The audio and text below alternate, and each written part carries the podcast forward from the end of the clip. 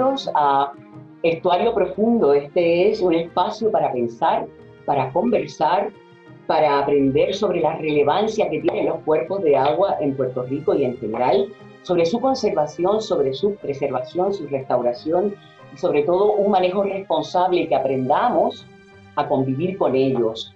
Esta es una herramienta que nos va a permitir divulgar el trabajo que se hace a diario desde el programa del estuario de la Bahía de San Juan, una entidad ecológica y cultural sin fin de lucro que desde su creación en el año 1994 ha trabajado precisamente proyectos de conservación del ambiente y la restauración del ecosistema del estuario de la Bahía de San Juan, que supone subsistir en un entorno urbano altamente desarrollado, en muchas ocasiones muy mal planificado y con una gran diversidad social, como puntualizaba hace algunos años el exdirector ejecutivo de esta entidad, el doctor Javier Laureano, para conversar sobre lo que se está haciendo ahora, ahora mismo, a pesar del COVID-19. Está con nosotros la directora ejecutiva del programa del estuario de la Bahía de San Juan, Brenda Torres. Bienvenida, Brenda. Muchas gracias eh, por comenzar este, este, programa con tus excelentes energías, Mili. Yo creo que esto va a ser un espacio muy importante para nosotros poder eh, comunicarle al pueblo, a los distintos eh, ciudadanos que son parte del esfuerzo de restauración, sobre los distintos elementos que componen este proyecto de restauración, sobre la importancia de ser parte de un proyecto de, desarrollo sostenible eh, y de fortalecer la resiliencia que todos sabemos que llevamos muy dentro de nosotros como ciudadanos puertorriqueños y que solamente necesitamos eh, herramientas adicionales para seguir moviéndolo hacia adelante. A ti gracias por invitarnos a esta aventura estuarina y tengo que decir larga vida a este programa que acaba de cumplir 26 años en abril pasado, así es que están de celebración y para nosotros es un gusto enorme ser parte, de alguna manera, contribuir precisamente a ese trabajo de la divulgación. Cualquiera se preguntaría, oye, pero empezar un, proyecto de, divulgación en el medio de esta pandemia, ahora es que tenemos que empezar a utilizar y, y adherirnos a todos estos sistemas que nos permiten a control remoto, por así decirlo, hacer el trabajo. Ustedes no han parado. No hemos parado, eh, hemos podido eh, continuar en comunicación con las comunidades con las cuales trabajamos, hemos podido continuar en comunicación con las agencias que trabajan directamente con nosotros, como la Autoridad de Acueductos y Alcantarillados, el Departamento de Recursos Naturales, eh, y hemos podido pues seguir moviendo y fortaleciendo aquellas áreas que, que, pues sean bastante débiles y que no nos permitan a nosotros eh, correr el proyecto hacia adelante. Eh, la verdad del caso es que ha sido un proceso en el cual hemos estado, como dicen, el buen puertorriqueño apagando fuego eh, y realmente eh, se nos ha hecho difícil movernos de lo que es el alivio ante emergencias, ante desastres naturales, a movernos al proceso de pues, preparación, de prevención, de mitigar el impacto, pues porque han sido muy corridos, pero eh, entiendo que a través de la plataforma del programa del estuario, que como bien menciona, lleva ya 26 años, hemos podido eh, diversificar el esfuerzo y obtener el apoyo ¿no? Eh, por parte de, distintos sectores, especialmente por parte de la Agencia Federal de Protección Ambiental, quien toda vez que ocurre una situación de, desafortunada, nos permite hacer las enmiendas que nosotros necesitamos hacer para poder continuar el proyecto tomando en cuenta la situación con la cual nos encontramos. Eh, eso quiere decir que eh, todo el monitoreo, la observación en el campo sigue adelante o se hace, está haciendo restringidamente, se está haciendo de otra manera y utilizando, pues tú sabes, el remoto para, para poder adecuar el trabajo diario que se hace allí. Sí, eso quiere decir que hemos, hemos seguido hacia adelante. Ha habido un retraso y ese retraso se debe a que hemos tenido que mover las distintas fichas, otra vez reprogramar, eh, crear protocolos nuevos tomando en cuenta la situación actual. Un ejemplo de esto, pues, es el monitoreo. El monitoreo normalmente se lleva a cabo con bote, cuando tenemos eh, lagunas, este, así que nosotros y en, la bahía, Así que nosotros hemos tenido que modificar ese protocolo eh, a uno desde la tierra, hacer el monitoreo de calidad de agua. Eh, otras, otros atrasos, pero mínimos, ¿no? Eh, es, por ejemplo, todas estas actividades que se pensaban que se iban a hacer de una manera one-on-one, con la frente a frente, ¿no? Al ciudadano, simplemente pues se han virtualizado ahora pero ha sido, ha sido un proceso de descubrimiento, de desarrollo y a la verdad que hasta nos hemos dado cuenta lo eh, útil eh, y lo poderoso que es realmente el Internet eh, y todo esto como una herramienta para seguir regando la voz y llegar a una audiencia aún más amplia. Así que realmente ha sido un proceso que nos, bien revelador eh, sobre cómo nosotros nos adaptamos, pero también cómo, cómo pues existen oportunidades para uno seguir impactando de manera positiva.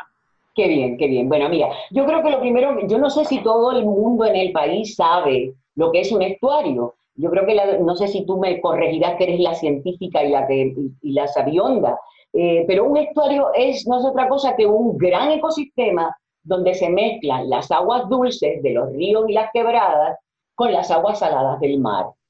Eso, eso es lo que cualquiera podría contestar en una, en una de estos concursos de, bueno, de preguntas y respuestas. Y eso sería correcto. Pasaste la prueba, Mili. Eh, es correcto, sí, es un ecosistema eh, eh, precisamente entre la costa, entre el litoral y entre la tierra firme. Entonces existe un proceso de transición, ¿no? Que se va formando, pues porque va llegando más y más cercano a la costa y esa, ese nivel freático, pues va acercándose más a la tierra y entonces lo que ocurre es esa transición entre humedales, ciénagas, lagunas, canales, bahías, todo eso eh, son realmente eh, eh, aguas salubres. Quiere decir que hay una intrusión de agua salina eh, ya sea subterránea como evidente, eh, como son en las lagunas y en, la, y en las bahías, y entonces, y está el río también drenando.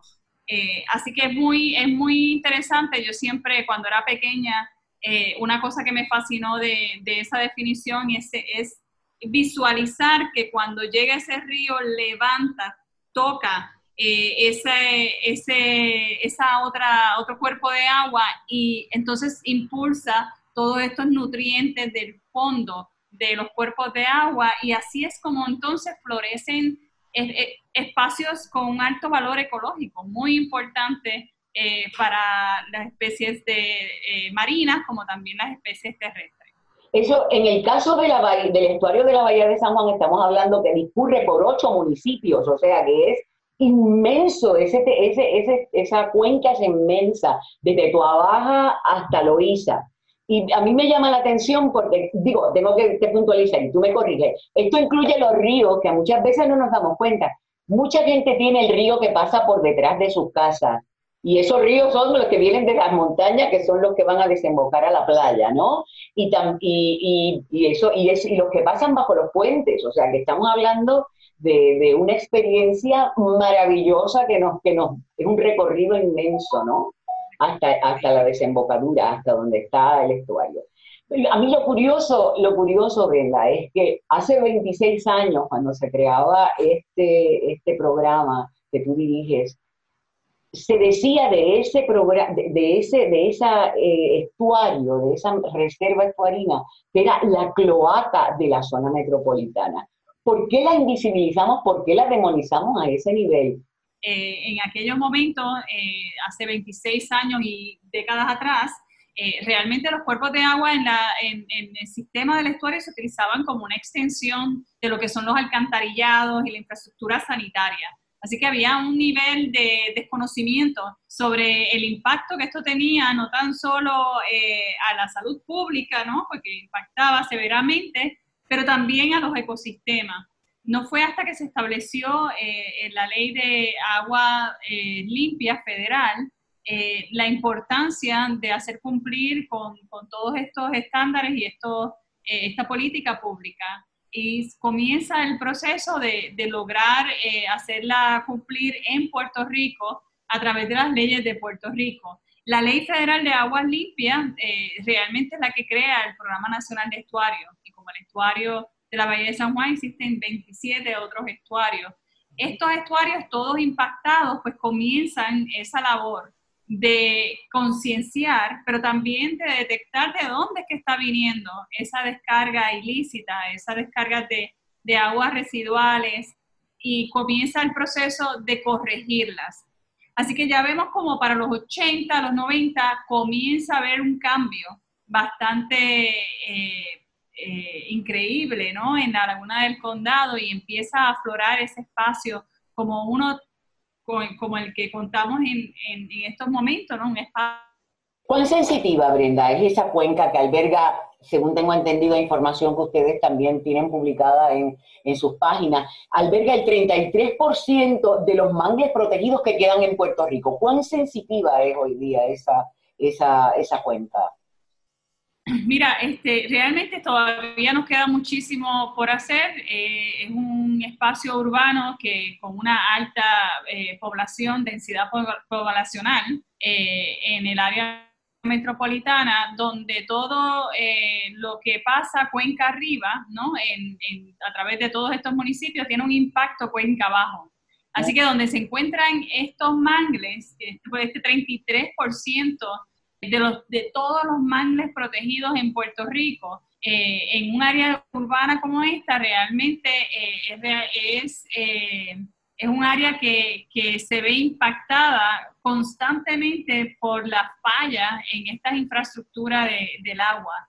por eso es que es bien importante, ¿no? Y por eso es que nosotros contamos con la AAA para que hagan los arreglos de la infraestructura que son necesarios.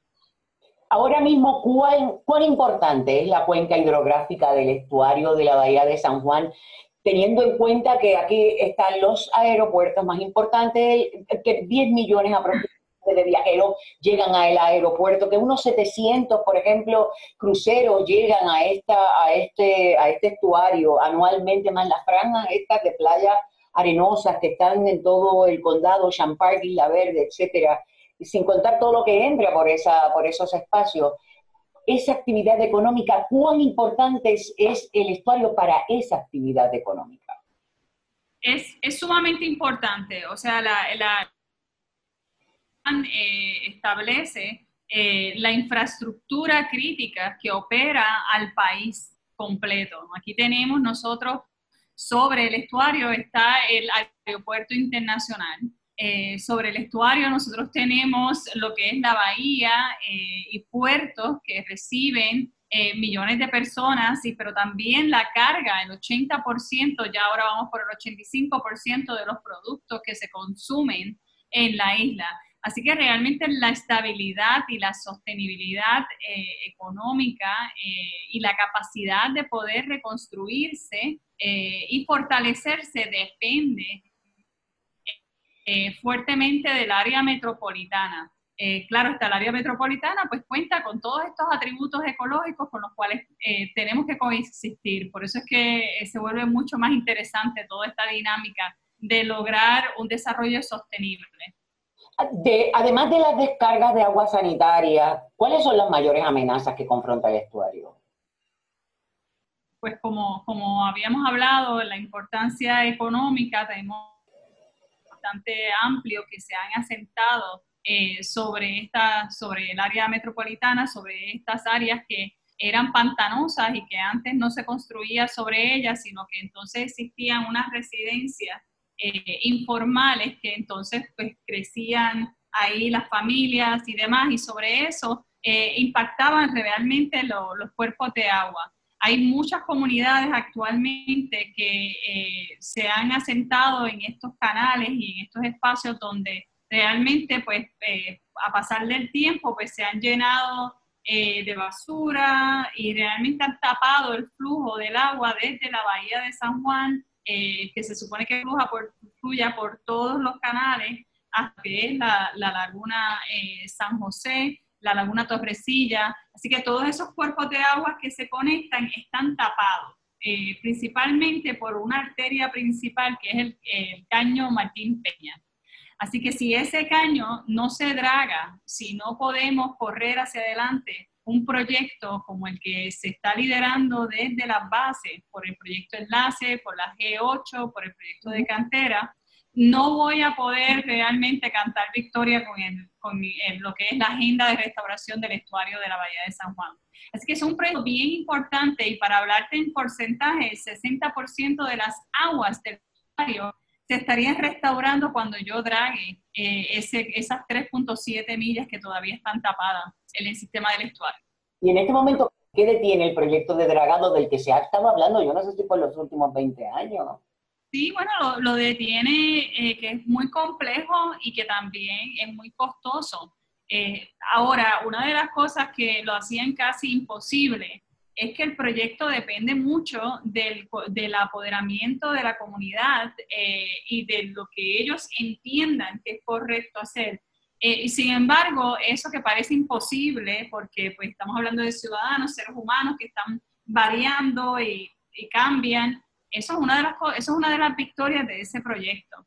Así que yo puedo decir que lo que está faltando ahora es dinero para el dragado, es dinero, es voluntad política, es que el cuerpo de ingenieros ponga esto dentro de sus prioridades. Sabemos que hay un listado inmenso de proyectos de infraestructura a nivel nacional que están compitiendo, eh, pero que queda en, nosotros exigir que se logre. Y esto no es solamente para las 26 mil personas que viven en el caño. Estamos hablando de que si no se logra dragar esto, mueren los cuerpos de agua y muere con ello lo que es lo que, lo que sostiene la infraestructura crítica del país y toda la sostenibilidad del área metropolitana y de Puerto Rico. Así que es un proyecto de importancia eh, nacional para los puertorriqueños.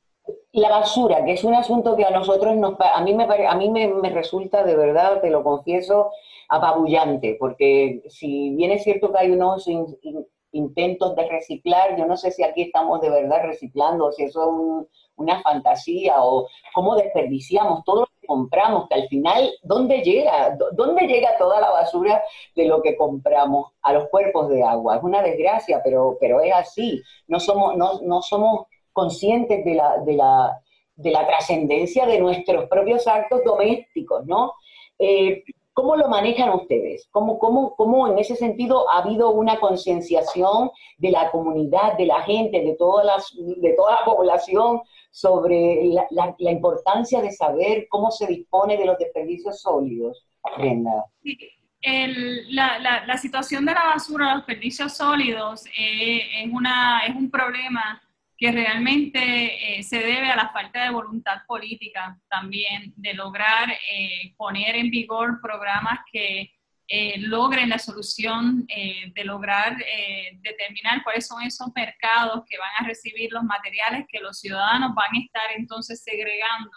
Y yo creo que realmente si el ciudadano sabe que, que en efecto se va a estar reciclando y que dónde vamos a tener que llevarlo, pues entonces ellos lo, ellos lo llevan a cabo. nosotros no lo estamos manejando desde el punto de vista política pública aún, pero ese debe ser el enfoque. El enfoque debe ser crear herramientas que llevan a los gobiernos municipales y al gobierno estatal a que realmente se establezcan eh, cuáles son esos estándares, incentivos y, programas para que el ciudadano pueda entrar en, ellos y que sea parte de la solución. Así que es de los dos lados, desde, la voluntad política hasta el ciudadano eh, siendo concientizado.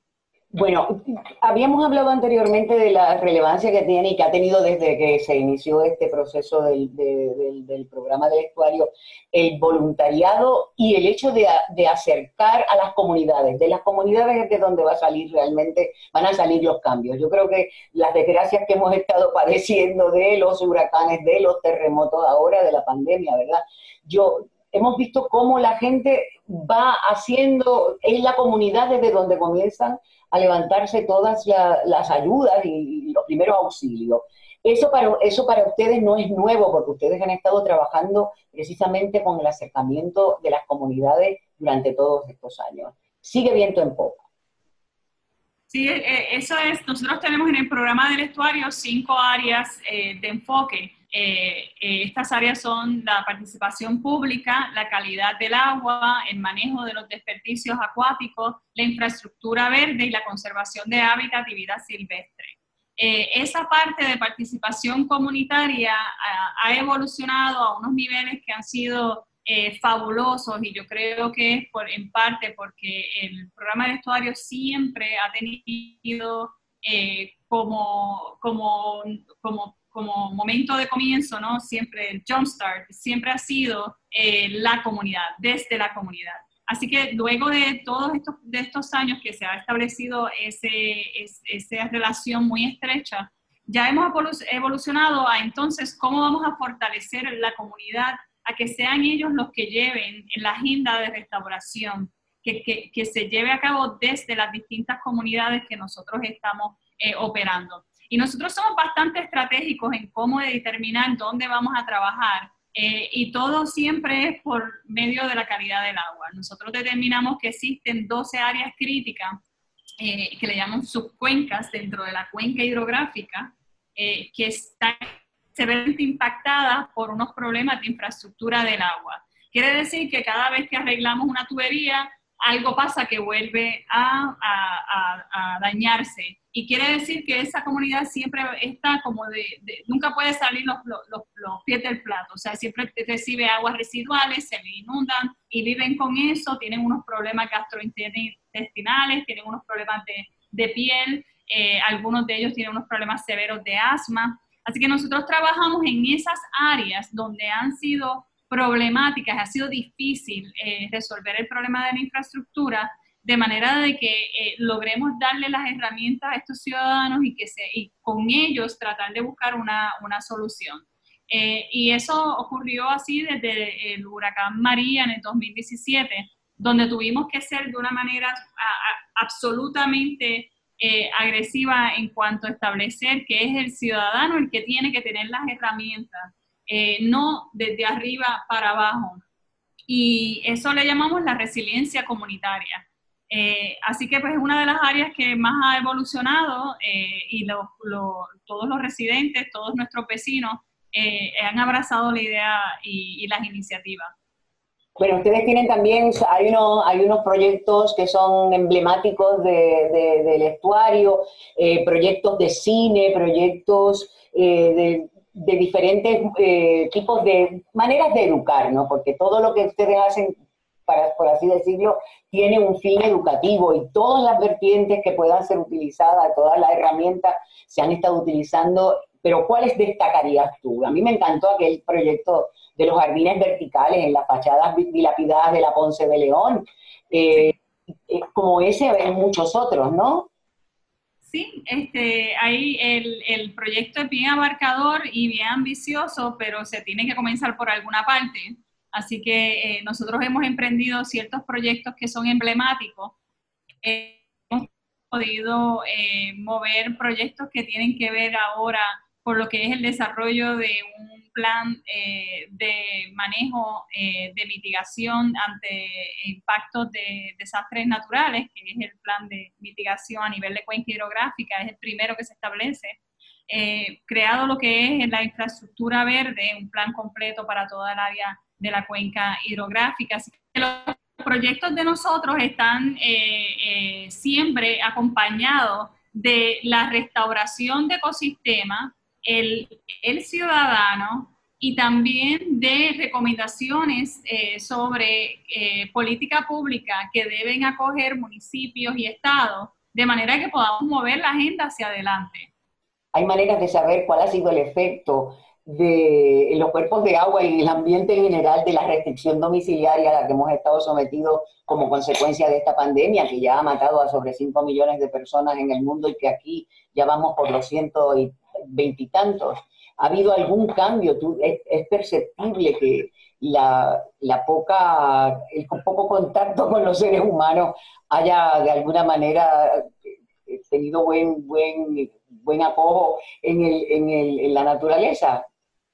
Pues mira, como, como saben, nosotros hemos tenido eh, eh, la oportunidad de continuar operando nuestro monitoreo a pesar de las restricciones que nos han impuesto eh, por el nivel de contagio de, de la pandemia, eh, hemos podido continuar nuestros monitoreos y hemos podido percibir de manera cuantitativa cómo estos cuerpos de agua han alcanzado eh, sus niveles casi pristinos, o sea, la capacidad regenerativa de los cuerpos de agua eh, es increíble. Y realmente reaccionan inmediatamente luego de haberle quitado el guante de la cara a estos, a estos este, ecosistemas.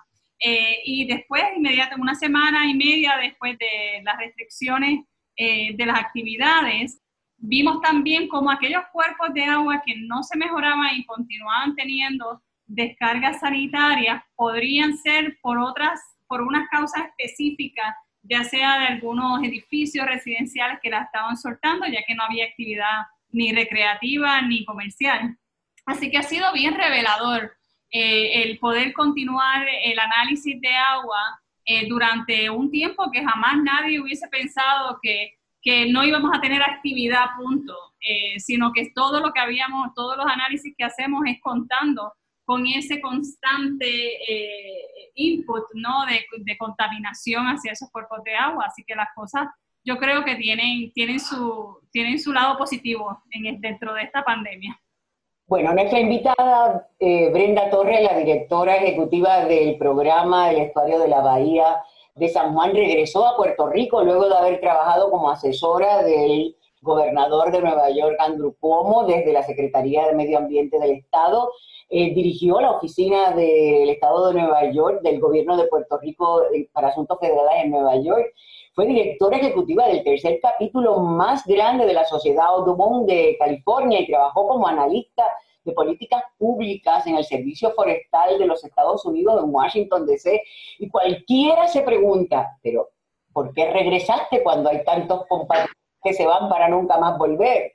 Sí. Bueno, yo creo que es que eh, nunca pensé que no iba a volver, siempre sabía que iba a volver, era una cuestión de cuándo iba a estar regresando. Eh, otro factor eh, es que nosotros queríamos que, tanto mi esposo como yo, queríamos que nuestros hijos crecieran en Puerto Rico. Eh, estábamos viviendo en Nueva York con, con, con, toda esa cultura.